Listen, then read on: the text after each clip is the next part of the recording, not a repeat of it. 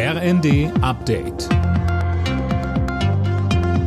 Stündlich neu. Auf den Punkt informiert.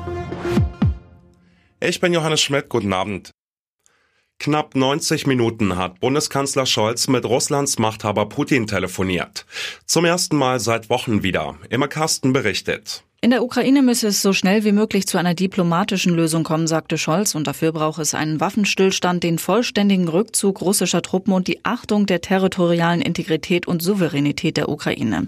Weitere Annexionsschritte Russlands würden nicht unbeantwortet bleiben, so der Kanzler, und was die Lage an Europas größtem Atomkraftwerk Saporizhia angeht, da müssten weitere Eskalationsschritte unbedingt vermieden werden. Das AKW war ja zuletzt nach Dauerbeschuss komplett heruntergefahren worden. Weil wohl bald wieder mehr Geflüchtete nach Deutschland kommen, sehen sich die Kommunen vor großen Herausforderungen. Städtetagsvize Ulf Kämpfer sagte, man müsse dringend über eine faire Verteilung reden. Er fordert deshalb einen Flüchtlingsgipfel mit Bund und Ländern. Eine vollständige Erfassung der Arbeitszeit ist in Deutschland Pflicht. Das hat das Bundesarbeitsgericht klargestellt. Bisher müssen nur Überstunden und Sonntagsarbeit dokumentiert werden. Jetzt könnte sogar die Stechuhr ein Comeback feiern. Deutschland steht im Halbfinale der Basketball-EM.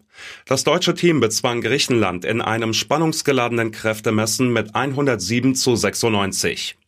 Im Halbfinale wartet nun Spanien. Gelegenheit für eine Revanche, nachdem die Spanier Deutschland vor fünf Jahren aus dem Turnier geworfen hatten.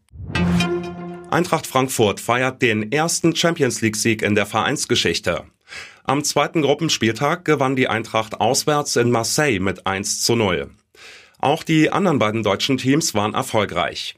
Bayern München daheim gegen Barcelona mit 2 zu 0 und Leverkusen ebenfalls zu Hause mit 2 zu 0 gegen Atletico Madrid. Alle Nachrichten auf rnd.de